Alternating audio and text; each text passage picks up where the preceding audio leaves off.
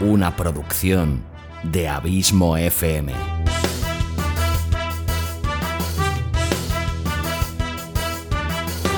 ¿Quieres disfrutar de tu tiempo libre escuchando grandes historias, audiolibros y relatos? Un podcast literalmente literario.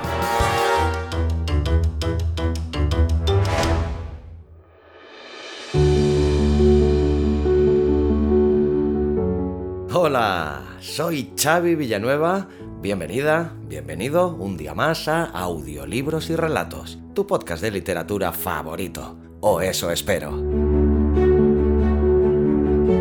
Capítulo 119, un décimo de esta cuarta temporada en el que te traigo un nuevo capítulo de la sección Alfred Hitchcock Presenta. Pero antes de empezar, te anuncio una novedad. Este capítulo está patrocinado y habrán unos cuantos más. ¿Por quién? Pues por alguien que ya patrocinó algunos capítulos de la segunda temporada de este podcast. Te hablo nada más y nada menos que de la red social española Loungeu, la alternativa a las grandes redes que une por primera vez lo mejor de las webs de hosting y de las plataformas sociales. A partir de ahora, si así lo deseas, puedes escuchar mis podcasts allí. Me encontrarás como arroba abismofm o como Xavi Villanueva.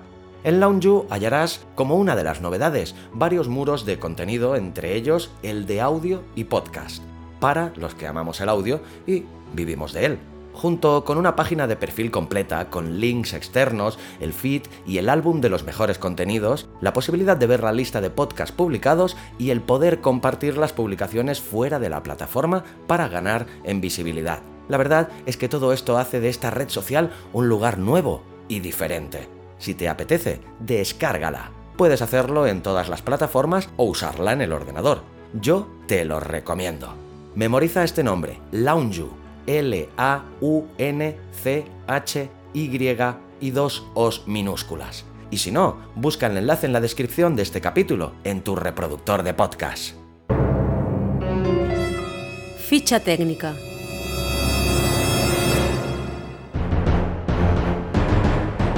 Nombre del autor y biografía. Ray Russell. Nació en Chicago en 1924. En 1943, con menos de 20 años, se alistó en el Ejército del Aire de los Estados Unidos, luchando en el Frente Asiático en la Segunda Guerra Mundial. En 1946 se matriculó en el Conservatorio de Chicago y recibió clases de interpretación en el Goodman Memorial Theater. En 1950 pasó a dirigir la sección de narrativa de la revista Playboy, donde publicaría a algunos de los escritores de misterio y ciencia ficción más pujantes del momento, como Carl Vonnegut, Ray Bradbury o Richard Matheson. En 1961 publicó un libro de cuentos titulado Sardonicus and Other Short Stories. El cuento que da título al volumen fue calificado por el mismísimo Stephen King como la mejor narración gótica de la era moderna y el propio Russell se encargó de escribir el guion para su adaptación cinematográfica. Al año siguiente publicó su primera novela, Juicio a Satán. Años más tarde trabajó como guionista para el archiconocido Roger Corman, en algunas producciones clásicas de serie B como La Obsesión y X, El hombre con rayos X en los ojos, basadas ambas en relatos de Edgar Allan Poe. Ray Russell murió en Los Ángeles el año 1999. Nombre del relato y sinopsis. La jaula este relato está extraído de la imprescindible antología seleccionada por el gran Alfred Hitchcock titulada Relatos que me asustaron. Una seductora, inquietante y elegante historia de corte clásico en la que Russell deja bien patentes sus dotes literarias. El conde y la condesa debaten sobre el administrador de los bienes del conde, del cual la condesa dice haber oído que es el mismísimo demonio. Así da inicio esta historia de amor, de pasión, de lujuria, de misterio y de traición. El resto es mejor que lo descubras escuchando este fantástico relato. Duración del relato. 14 minutos y 34 segundos. Dar las gracias como siempre a la gran Susana Porras por su inestimable colaboración, de la que cada día recibo más y más felicitaciones de vuestra parte. Gracias Susana también de mi parte. Y a ti, mi fiel oyente, decirte como siempre que te espero aquí la semana que viene con otro nuevo autor y otro nuevo relato. Larga vida al podcasting y larga vida a la audioliteratura.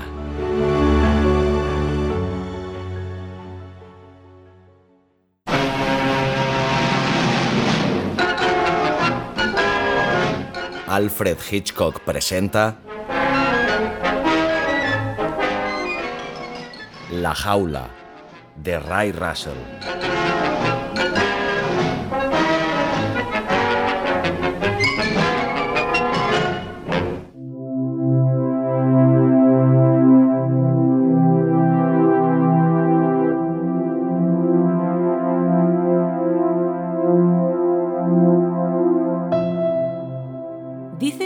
Demonio. dijo la condesa abstraída mientras acariciaba el collar que adornaba su juvenil cuello. Su marido sonrió. ¿Quién dice eso? Los locos y los compadres. Ese muchacho es un excelente administrador. Administra mis tierras estupendamente. ¿Acaso sea un poco insensible? ¿Frío? Pero dudo mucho que sea el enemigo encarnado. ¿Insensible? Sí, Respondió la condesa mirando a la figura vestida de negro. pero frío. Parece ser el favorito de las mujeres. Según dicen, sus conquistas forman legiones. Dicen, dicen, los compadres otra vez. Escucha, ¿se acostaría Lucifer con las mujeres? El conde se echó a reír, satisfecho de su lógico triunfo. ¿Acaso para pasearse por la tierra tiene que tomar figura de hombre? ¿Iba a despojarse de los apetitos humanos? Puedo asegurarte que no lo sé. Son delicados puntos teológicos. Sugiero que los discutas con el Santo Padre. La condesa sonrió. ¿Y qué quería? Nada, cosas del negocio. Eh, ¿Vamos a comer? Sí, La condesa se cogió de su brazo y juntos atravesaron los entapizados vestíbulos del castillo.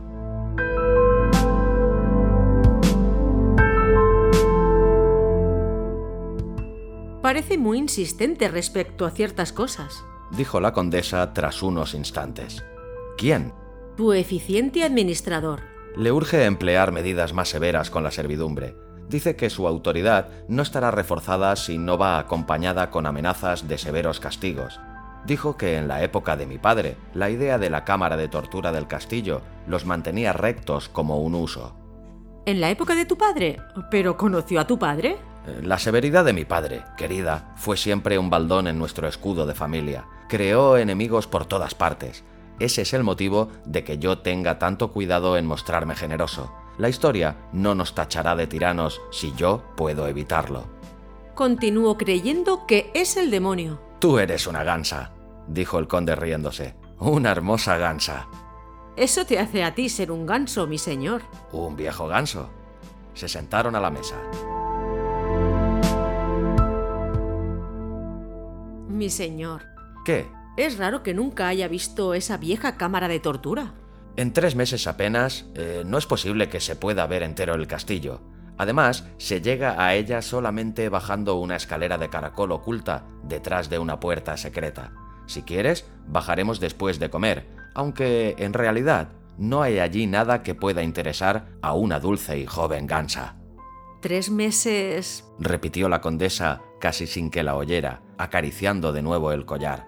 ¿Te parece muy largo ya nuestro matrimonio? ¿Muy largo? repitió la condesa sonriendo con demasiada agudeza. Mi señor, me parece que fue ayer.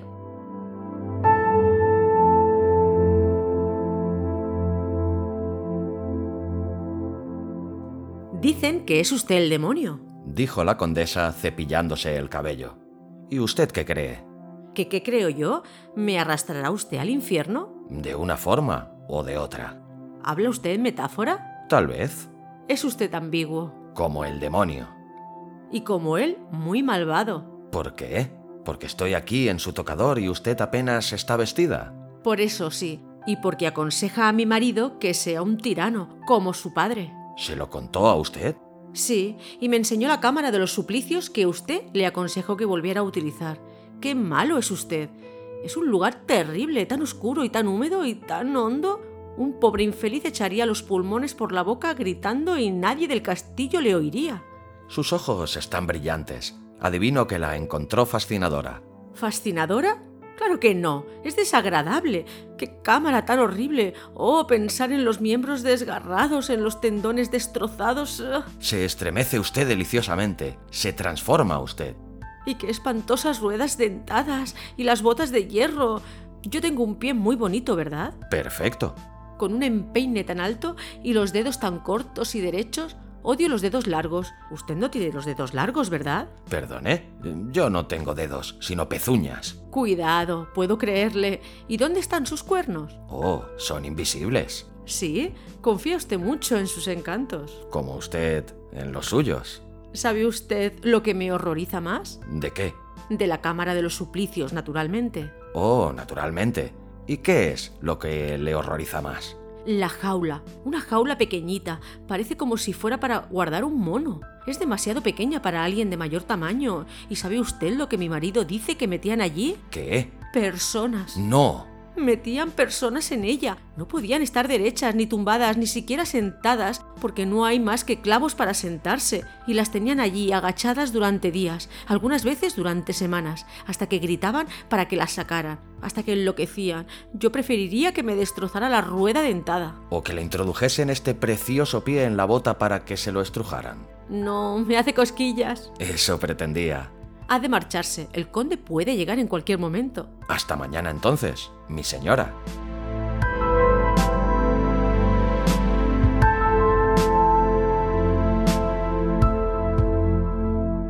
Ya sola, sonriendo para sí, la condesa, abstraída, se acariciaba la punta del pie, donde él la había besado. Ella había oído hablar de besos ardientes. Eran lugares comunes de los trovadores, de los malos trovadores. Pero hasta aquella noche no pensó nunca en el término como una extravagancia poética. Él la amaba, oh, cómo la amaba, y él la poseería, pero no inmediatamente. Que esperara, que se consumiese, que la contemplara ansioso dentro de su diáfana bata, que admirase cuando levantaba los brazos para cepillarse el cabello la extraordinaria belleza de sus senos, permitirle un beso de cuando en cuando, oh, no en la boca todavía, en los pies, en la punta de los dedos, en la frente, esos ardientes besos suyos, que suplicara y gimiera, que sufriera.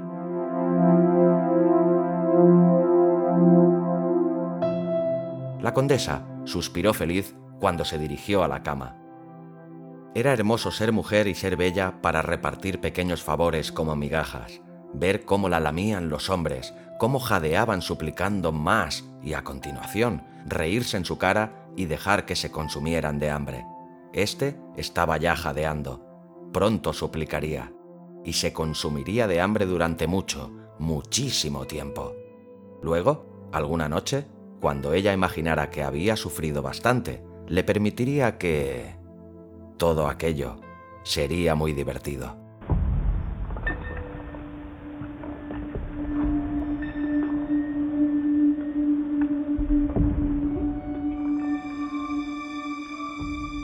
Si soy el demonio como usted dice, ¿por qué entonces no la doblego a mi magia infernal?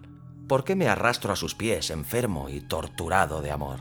Tal vez sea un entretenimiento para usted, mi príncipe de las tinieblas. Béseme aquí. No, quiero sus labios. Oh, cada día exige más. Sus pretensiones aumentan. Tal vez sería mejor que se fuera. No, no, así es mejor. ¿Acaso pueda concederle un ascenso? Oh, amor mío, entonces... Siéntese. No es lo que usted llamaría un favor, no, solo un ascenso, aunque no sé si se lo merece usted ya. Usted quiere todo, pero no da nada. ¿Todo? Qué amplia palabra, pero en realidad, ¿acaso pudiera usted darme algo? Todo. Aunque dicen que usted exige cosas terribles a cambio, yo sufriría interminables tormentos toda la eternidad. Ah, veo que no lo niega usted. Sí que creo que usted es el demonio. Le daré a usted todo cuanto desee. No tiene más que pedir. Soy joven, los hombres me dicen, y también me lo dice el espejo, que soy hermosa, una delicia de pies a cabeza. ¿Y usted quiere todo esto? Sí, sí. Entonces, haga que esta belleza jamás se marchite, hágala que resista a los embates del tiempo y de la violencia. Hágame, sin importar lo que pueda suceder, que viva eternamente. Eternamente. Ah, ya le tengo. Si nunca muero, ¿qué será del fuego eterno? ¿Me concede usted este favor, diablo? No puedo. Maravilloso. Oh, qué gran actor es usted. Empiezo a admirarle. Otros hombres interpretarían el papel de adversario diciendo que sí, pero usted, qué inteligente es usted. No puedo concederle eso. Basta, soy frágil a la risa. Me divierte tanto este juego. Da tal sabor a este regodeo. Lo jugaría hasta el fin, Satán. Escucha, ¿no puede usted concederme en realidad este deseo mío, aunque yo le dé a cambio todo esto? Atormentadora. ¿Todo esto, demonio mío? A cambio de lo único que deseo. Todo esto. Los poderes de las tinieblas se revelan y hierven, pero sí, sí, todo. Ah, desalmado pícaro. Tome estos labios, tome todo.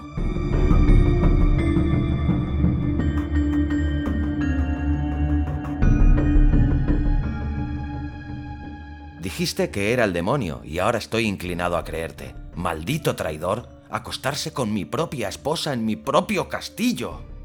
Mi señor, ¿cómo puedes creer que yo... Silencio, estúpida gansa. ¿Aún quieres disimular? Se marchó sin decir palabra amparado por las sombras de la noche. ¿Por qué? Y tu collar, el collar de mi madre, se encontró en su habitación vacía y en tu dormitorio uno de sus guantes negros. Despreciable mujer. En efecto, soy despreciable. Las lágrimas no te servirán de nada. Debes ser y serás humillada. Da gracias que yo no soy como mi padre. Él te hubiera encerrado, desnuda, en esta pequeña jaula hasta que tu mente y tu cuerpo se hubiesen podrido. Pero yo no soy un tirano. Te tendré aquí toda la noche sin cenar, temblando y retorciéndote de arrepentimiento, y por la mañana te libertaré. Espero sinceramente que para entonces hayas aprendido la lección. Ahora me voy Seguramente dentro de unas cuantas horas empezarás a gritar que te saquen de aquí. Ahórrate el trabajo, nadie te oirá. Piensa en tus pecados y arrepiéntete.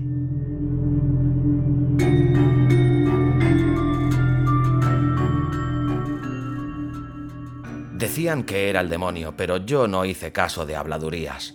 Todo cuanto sé es que vino aquí directamente del castillo del viejo conde, donde había sido administrador o algo semejante, proporcionándome todos los planos para el asalto de la fortaleza, informes sobre el emplazamiento de los cañones, las puertas atrancadas menos seguras, las murallas más fáciles de escalar, las medidas y la situación de las habitaciones, la fuerza exacta de la guardia del castillo y una lista de los centinelas. Todo lo que necesitaba mis fuerzas estaban en estado de alerta hacía meses y aquella misma noche ataqué. Gracias a mi informador, la batalla estuvo terminada antes del amanecer. Tiene usted que estarle muy agradecido, Duque. ¿Y qué fue de él?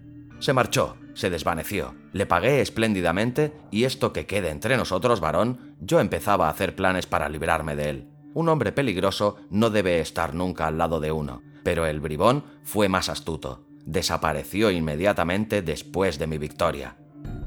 ¿Y esa cabeza que está en la pica, con la barba gris flotando al aire? Pertenece al difunto conde.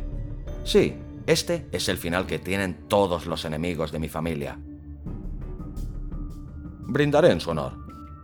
¿Y qué disposición tomó usted contra la esposa del viejo loco?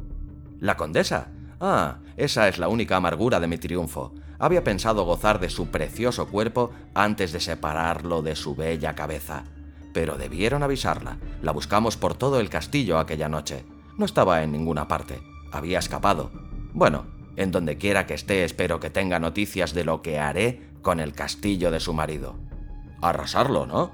Destruirlo hasta los cimientos, dejando solamente lo suficiente para identificarlo y construir encima un edificio de sólida piedra que será un monumento a su derrota y a mi victoria, para siempre. ¿Dónde supone usted que estará la condesa? Solo el demonio lo sabe. Tal vez la puñetera goce del fuego eterno por toda la eternidad.